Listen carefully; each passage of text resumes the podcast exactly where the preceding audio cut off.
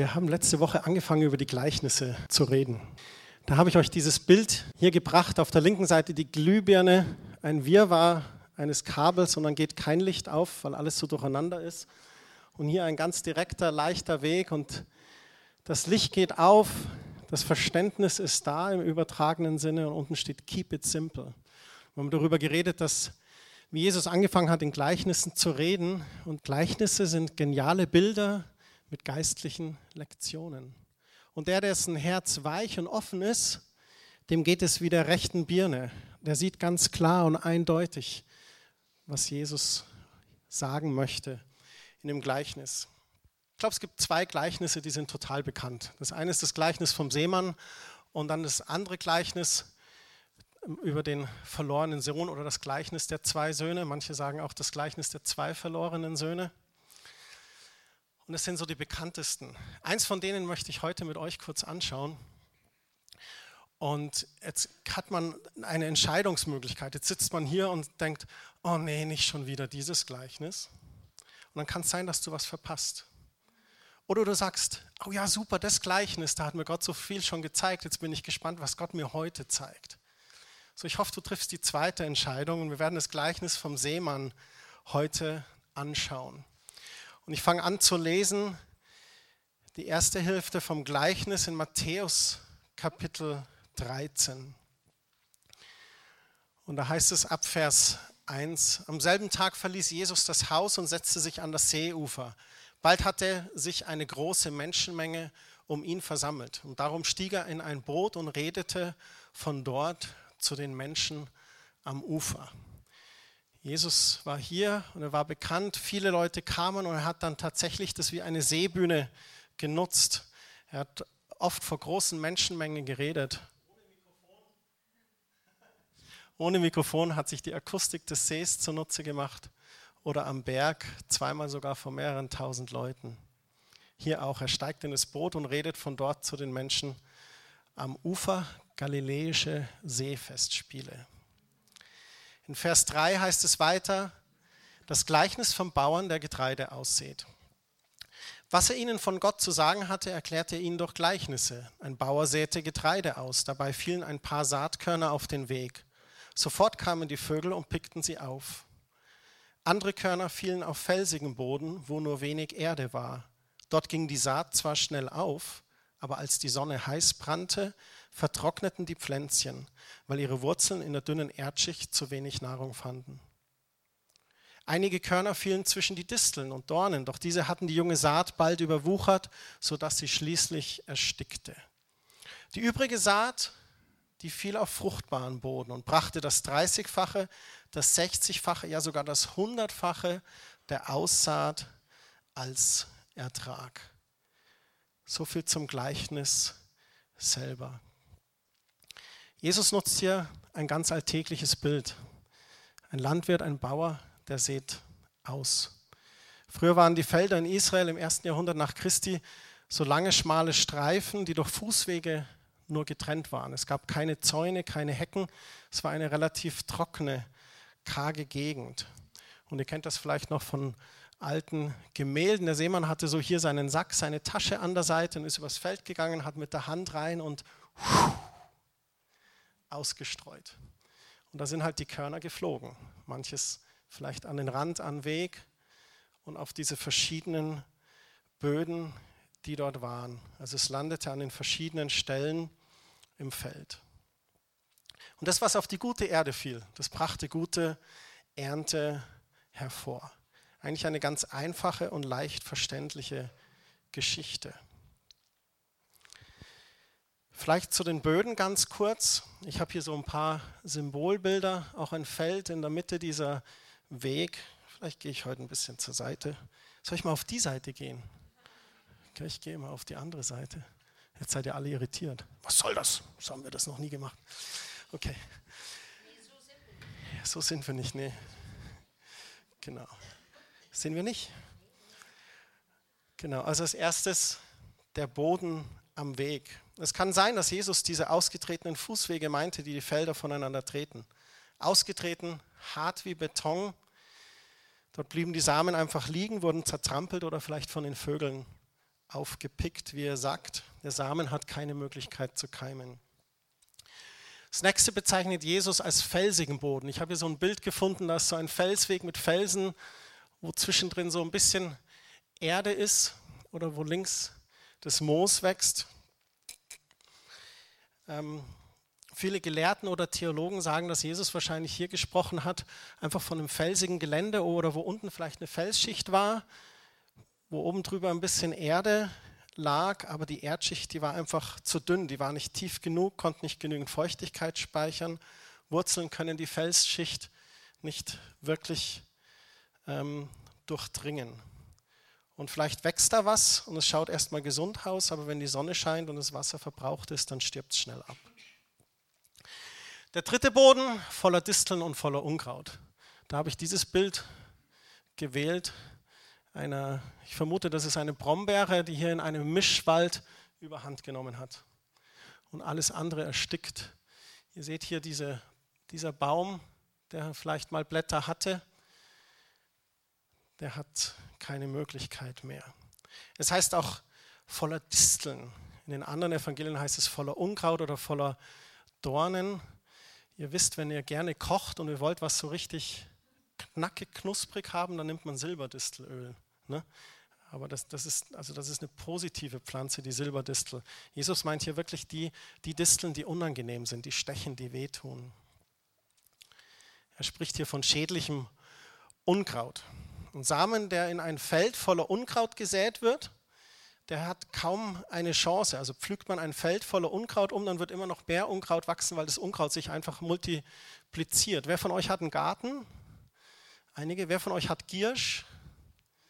Oh, Giersch nicht mehr, dann warst du sehr fleißig. Es gibt so manche Unkräuter, Giersch ist so eine, da kannst du einen, einen 3 mm Wurzel übrig haben und daraus kann wieder eine ganze Ding wachsen.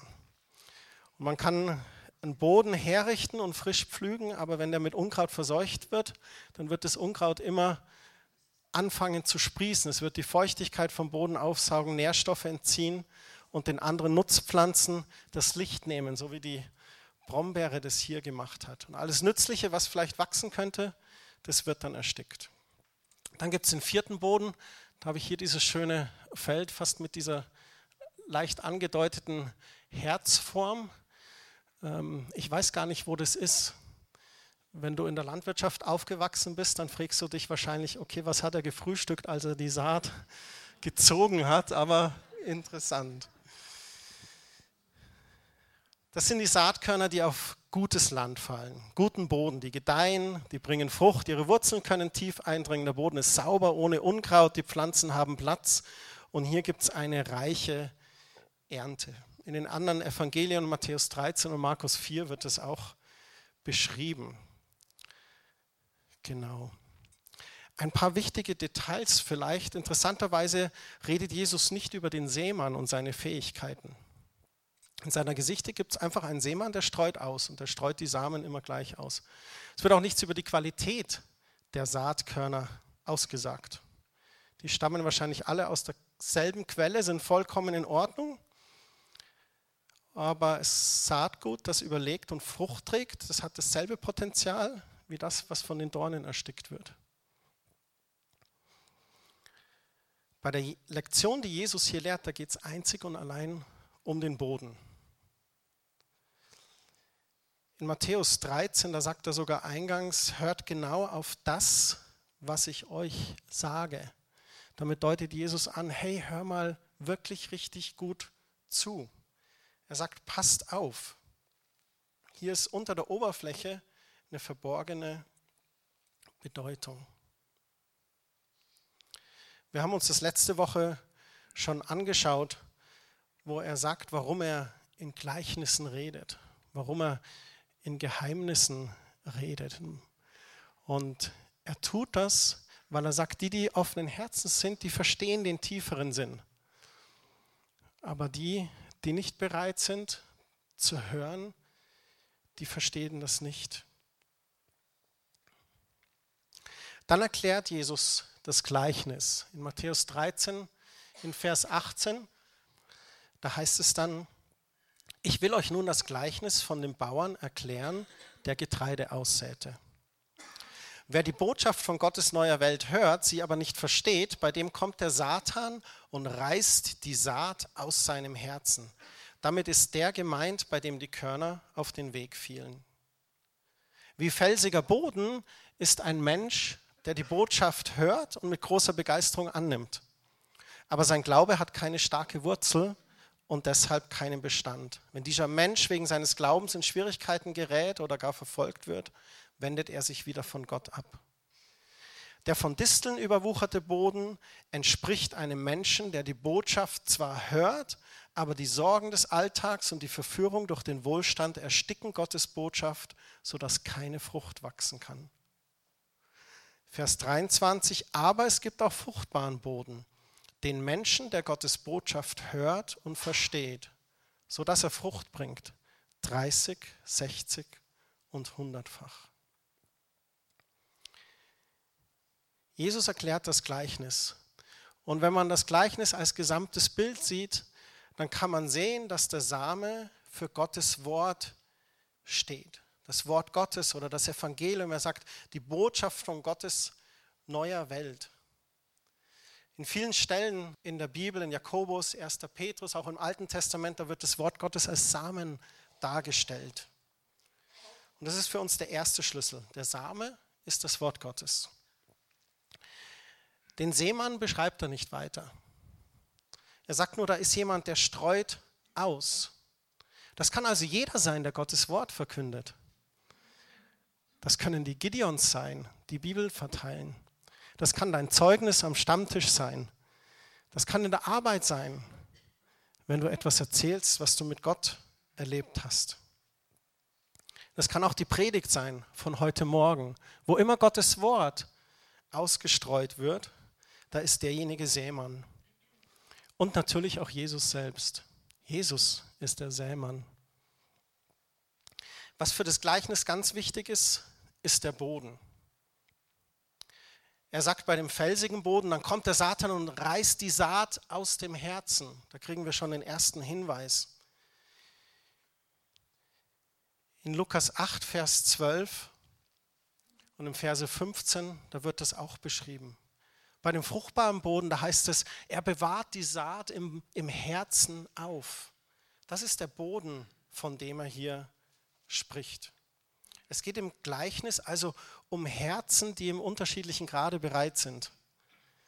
Sind die Herzen im Zustand, um gute Frucht hervorzubringen oder nicht? Und da können wir mal innehalten und das Gleichnis für uns reflektieren. Wie ist mein Herzensboden?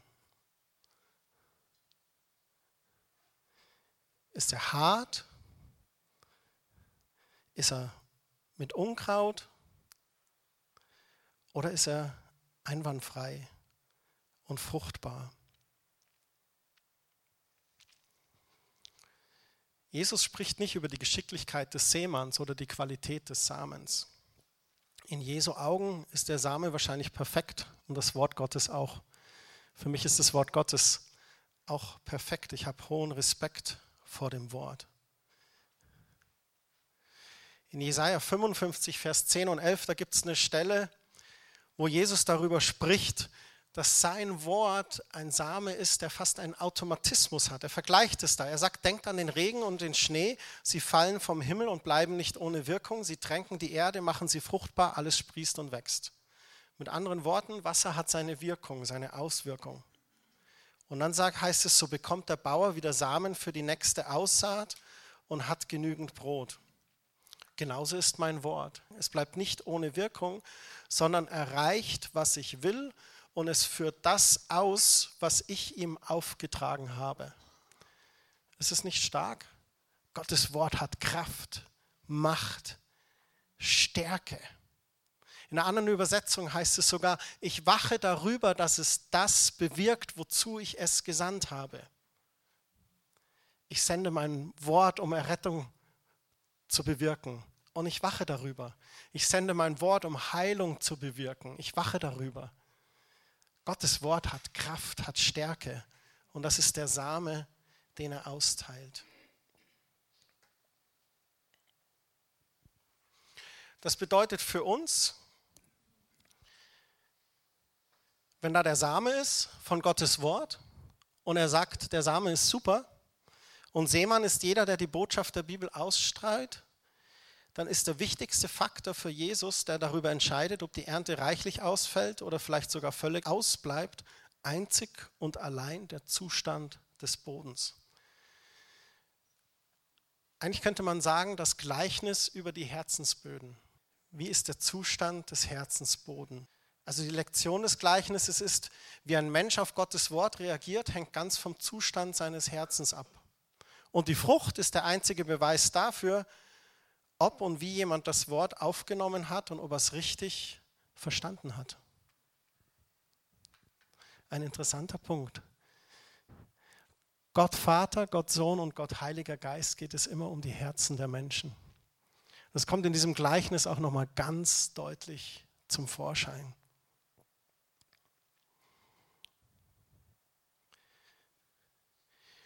Die vier Böden nochmal kurz. Der trockene, harte Boden am Weg, der symbolisiert ein Herz, das die biblische Wahrheit nicht versteht, nicht aufnimmt. Wer die Botschaft hört, sie aber nicht versteht, bei dem kommt der Satan und reißt die Saat aus seinem Herzen. Grausam eigentlich, schrecklich. Ist da das Herz so verhärtet, so versteinert, dass die Wahrheit unmöglich eindringen kann, geschweige denn Wurzeln schlagen kann? Es ist wie wenn der Zuhörer blind ist für die Wahrheit. Ein Herz aus Beton. Im Alten Testament werden solche Personen oft als halsstarrig bezeichnet. Es gab einen jungen König, den Zedekia, seine Geschichte ist in 2. Chroniker 36. Der war 21 Jahre alt, regierte elf Jahre lang und dann, als er 32 war, da tat er was, was böse war in den Augen Gottes. Jeremia sprach zu ihm, aber der demütigte sich nicht. Da heißt es, er wurde halsstarrig und verstockte sein Herz, sodass er nicht zu dem Herrn, dem Gott Israels, umkehren wollte.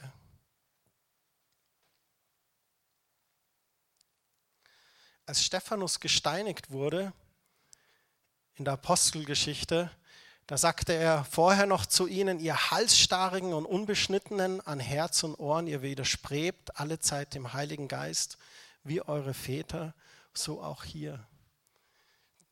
Dieses harte Herz, die Halsstarrigkeit, Gleichgültigkeit, Gefühllosigkeit, ein harter Mensch, zu dem es schwerfällt, mit Gottes Wort durchzudringen. Aber bei Gott ist kein Ding unmöglich. Was uns hilft, wenn wir jetzt von uns wegschauen und vielleicht auch auf andere Personen, die Jesus noch nicht kennen, wo so ein harter Boden vorhanden ist, da gibt es einen Schlüssel und der ist das Gebet. Gott ist derjenige, es heißt in der Jahreslosung, der das versteinerte Herz herausnimmt und ein lebendiges Herz gibt. Ein fleischernes Herz. Und er möchte leben in den Menschen. Und da hilft Gebet. Wenn eine Person ist mit einem harten Herzen und du hast schon viel gestreut, bete, bete, bete.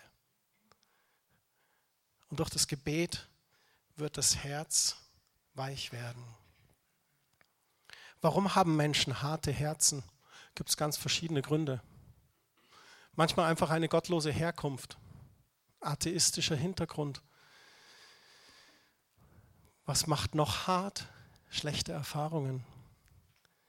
Ein schwerer Schicksalsschlag vielleicht oder irgendwas in der Vergangenheit, was das Herz verhärtet hat. Aber da möchte Gott auch durchdringen. Solange das Herz hart ist, tut sich der Same schwer.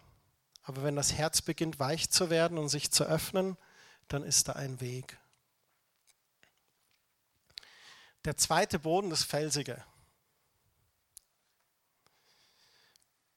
Ein Mensch, der die Botschaft hört und mit großer Begeisterung annimmt, das ist doch erstmal total positiv, gell? Aber sein Glaube hat keine starken Wurzeln und keinen Bestand. Wenn der Mensch wegen seines Glaubens in Schwierigkeiten gerät oder gar verfolgt wird, da wendet er sich wieder von Gott ab. Und genau das drückt das Bild eigentlich aus. Also ein felsiger Boden, wo die Wurzeln keine Chance haben, in dem trockenen Klima nicht lang überleben, vielleicht aufkeimen, schnell viel Blätter entstehen, aber dann absterben, ohne irgendwelche Frucht zu tragen. Auf den ersten Blick eigentlich das krasse Gegenteil des ersten Bodens. Ne? Beim ersten, da hast du so volle Ablehnung und beim zweiten Boden, da ist ja, da ist Interesse da. Jesus sagt, dass sie das Wort mit Freuden annehmen, sind begeistert, aber ohne Tiefgang. Akzeptieren sofort das Gehörte, aber vielleicht einfach oberflächlich. Interessant ist, jeder Mensch, der positiv auf Gottes Wort reagiert, der wird auch Herausforderungen erleben, Anfechtungen. Das griechische Wort für Schwierigkeiten, was hier benutzt wird, dieser Mensch wird wegen seines Glaubens in Schwierigkeiten geraten, das ähm, bedeutet auch Test oder Prüfung. Und es ist nicht unbedingt, dass Gott dich prüft, aber unser Glaube wird generell geprüft werden. Vielleicht werden wir verfolgt. Vielleicht erleben wir irgendeine Schikane. Du wirst in der Schule gemobbt. Ha, du bist Christ. Tagträumer. Oder vielleicht ein Schicksalsschlag. Etwas, was hier in dieser Welt, in der wir leben, wo Jesus selbst gesagt hat, in der Welt habt ihr Trübsal, aber seid getrost, ich habe überwunden, wo wir dann herausgefordert sind, trotzdem weiterzugehen. Wenn Dinge einfach nicht so rund äh, laufen. Solche Tage, solche Dinge, die stellen den Glauben auf die Probe. Und der Glaube, der dann auf schwachen Beinen und oberflächlich ist, der nicht tief verwurzelt wird, so ein Mensch wird den Glauben vielleicht aufgeben, sich sogar von Gott abwenden, obwohl man anfangs ganz begeistert nachgefolgt ist. Auch hier gibt es einen Schlüssel. Jesus fordert uns heraus, in seinem Wort zu bleiben. Das steht in Johannes 8, 31, wenn ihr an meinen Worten festhaltet und das tut, was ich euch gesagt habe, dann gehört ihr wirklich zu mir und ihr werdet die Wahrheit erkennen und die Wahrheit wird euch befreien. Der Schlüssel ist da, weiter dran zu bleiben, nicht aufzugeben. Dann die dritte Art von Boden, die von Unkraut überwuchert ist. Da heißt es, ein Mensch, der die Botschaft hört, aber die Sorgen des Alltags und die Verführung durch den Wohlstand ersticken Gottes Botschaft, sodass keine Frucht wachsen kann.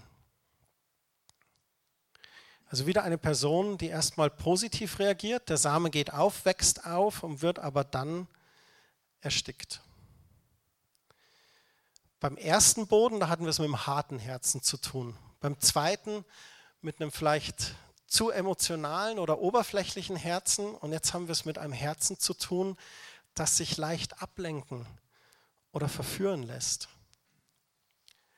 Der Boden ist zwar gut, aber da sind Verunreinigungen. Das Unkraut, was aufkeimt, das stiehlt dem Boden das Wasser, die Nährstoffe und erstickt dann die gute Saat von Gottes Wort.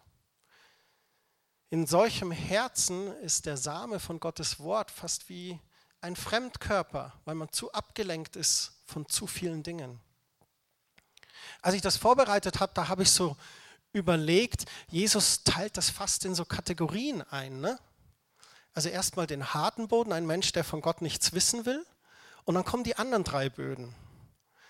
Und dann gibt es so den, den oberflächlichen Menschen vielleicht, so die Person ohne Tiefgang. Und dann gibt es so die Person, die ganz schnell abgelenkt ist durch die Sorgen. Und oh, wenn du wüsstest, wie es mir geht. Oder ständig noch ein ähm, Stück Holz zwischen die Beine oder noch ein Stolperstein am Weg. Oder auch abgelenkt durch die Verlockungen. Mein Haus, mein Auto, mein Pferd, meine Yacht. Christ, der abgelenkt ist. Ein Herz, das sich ablenken lässt. Und dann gibt es den dritten Boden, zu dem wir dann noch kommen, der gute Frucht hervorbringt. Hier wird ein Mensch beschrieben, der vielleicht auch verliebt ist in die Welt. Verführt vom Reichtum, den Freuden des Lebens, die Angebote der Welt, überfluten das Herz, ersticken die Wahrheit von Gottes Wort. An anderer Stelle sagt Jesus in der Bergpredigt, niemand kann zwei Herren gleichzeitig dienen. Wer dem einen richtig dienen will, der wird sich um die Wünsche des anderen nicht kümmern können. Er wird sich für den einen einsetzen und den anderen vernachlässigen. Auch ihr könnt nicht gleichzeitig für Gott und das Geld leben. Man muss eine Entscheidung treffen.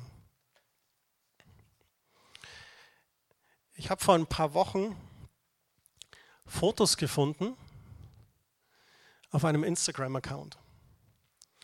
Der Account heißt die Success Foundation und da waren diese Bilder drauf. Und da siehst du diese Person im Sportwagen, über die ein Helikopter fliegt und er sagt, ah, ich hätte so gern einen Helikopter.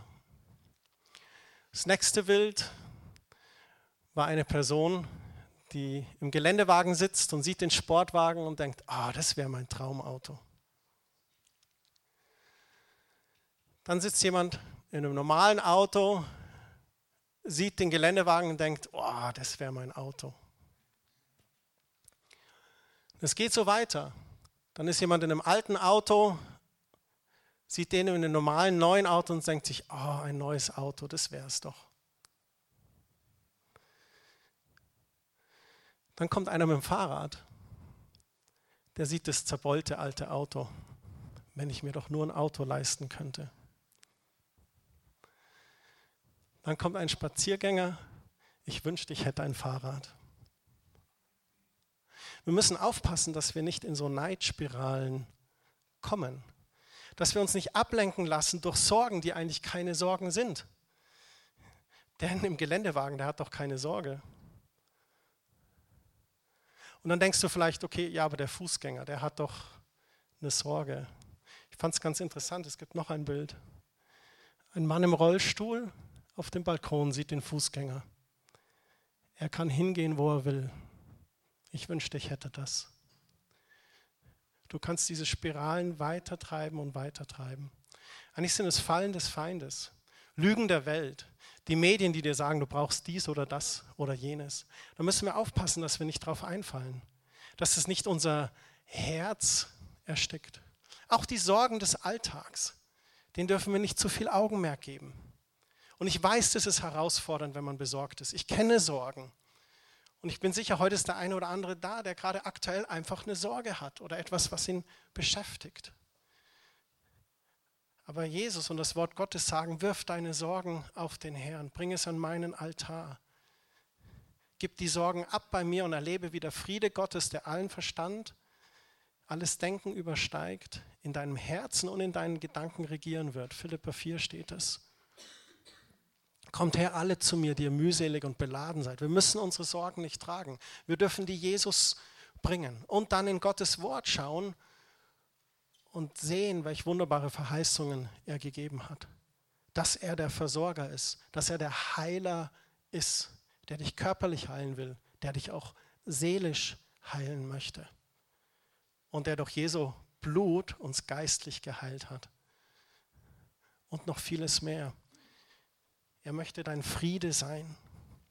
Aber wichtig ist, dass wir nicht abgelenkt sind durch diese Dinge. Ihr dürft es auch nicht falsch verstehen. Materieller Wohlstand an sich ist ja nicht schlecht, aber welchen Stellenwert hat er in unserem Leben? Es ist gut, dankbar Segnungen aus Gottes Hand anzunehmen. Es darf aber nicht zur Priorität, zum Götzen werden. Jesus ist dein Versorger. Es gibt Leute, die sind schon drauf reingefallen. Der reiche Jüngling zum Beispiel kam mit dem sehnlichen Wunsch zu Jesus, dass er ewiges Leben findet. Aber er liebte die weltlichen Reichtümer zu sehr, mehr als Gott. Auch der liebe Judas hat immer den Anschein gewahrt, dass er Jesus nachfolgt. Am Ende verriet er Jesus für 30 Silberstücke. Johannes schreibt über ihn, ganz krass, in Wirklichkeit ging es ihm aber nicht um die Armen, sondern um das Geld. Er verwaltete die gemeinsame Kasse und hatte schon oft etwas für sich selbst daraus genommen. Lasst uns aufpassen, dass die Sorgen des Alltags und die Dinge der Welt nicht den Samen von Gottes Wort ersticken. Die Predigt endet noch positiv. Der letzte Boden ist gut kultiviert und bringt die erhoffte Frucht. Übrigens auch interessant zu dem Samen, Gottes Wort ist manchmal unbequem. Und es gibt so manchen Prediger oder manche Gemeinde, die angefangen hat, nur die angenehmen Dinge zu verkündigen. Aber das ist gefährlich, weil dann streuen wir nicht den ganzen Samen von Gottes Wort aus. Jesus sagt, ihr werdet die Wahrheit erkennen und die Wahrheit wird euch frei machen. Es ist wichtig, über Sünde, über Versuchung, über die Dinge zu reden, auch über den Teufel zu reden. Aber man darf sie nicht verherrlichen, aber wir müssen den Wahrheiten ins Auge sehen und auch in Bezug auf unseren Herzensboden da einfach in den Spiegel zu schauen und mich natürlich auf alle Fälle mit eingenommen. Die drei ersten Böden, die bringen nicht so die Frucht. Eigentlich gar keine Frucht, wenn man ehrlich ist, was ganz interessant ist.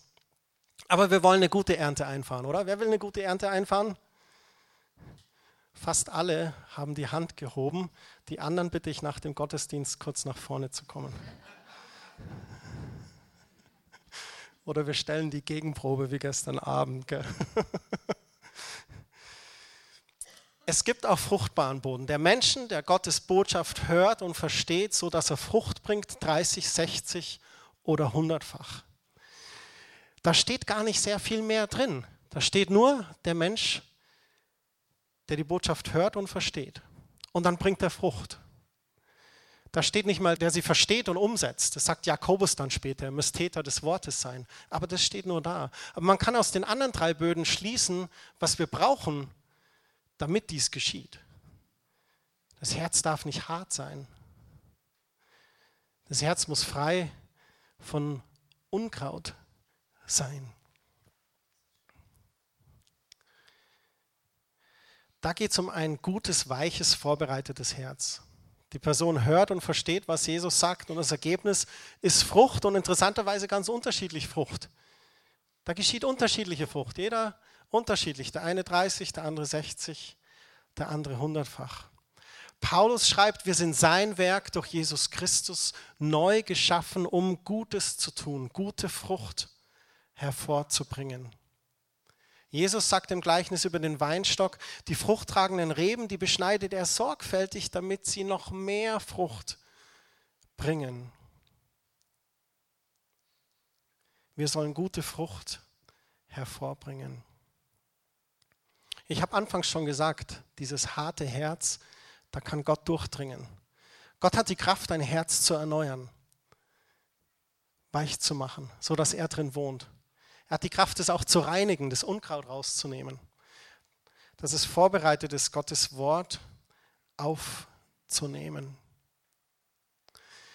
Was ist die Hauptaussage für heute von dem Gleichnis?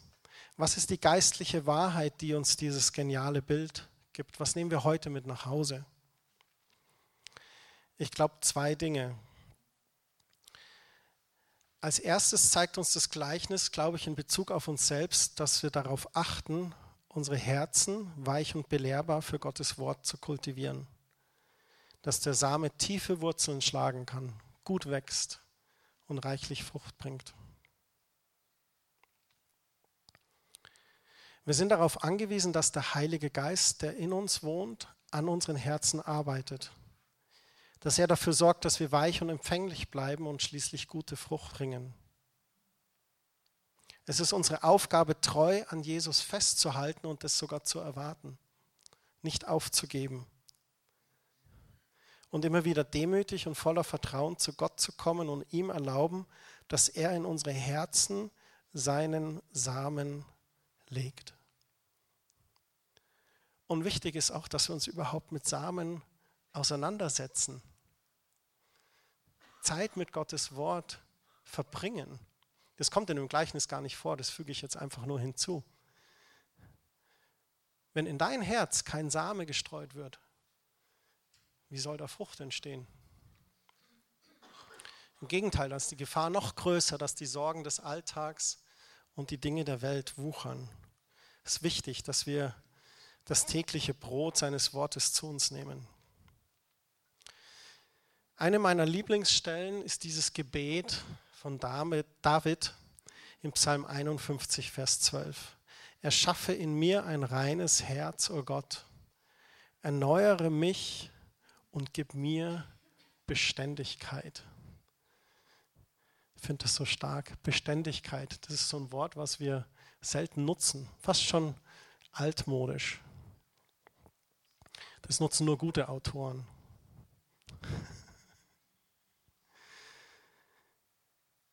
Erschaffe in mir ein reines Herz, o oh Gott, erneuere mich und gib mir Beständigkeit. Da geht es um mein Herz, wenn ich in den Spiegel schaue. Das Zweite bezieht sich auf unsere Mitmenschen. Ich glaube, wir alle sind herausgefordert, den Samen auszustreuen. In Worten und in Werken.